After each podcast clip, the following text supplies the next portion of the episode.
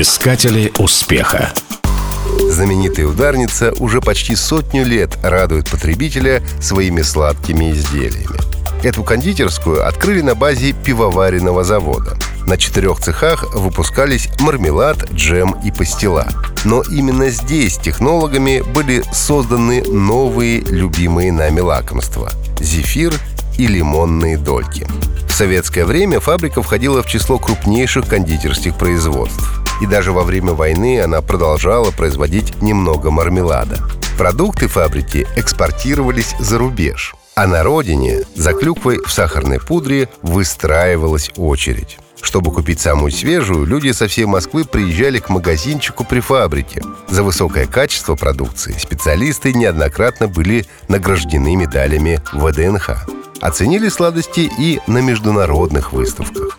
За годы существования фабрика заметно выросла. Ручное производство стало высокотехнологичным механизированным процессом.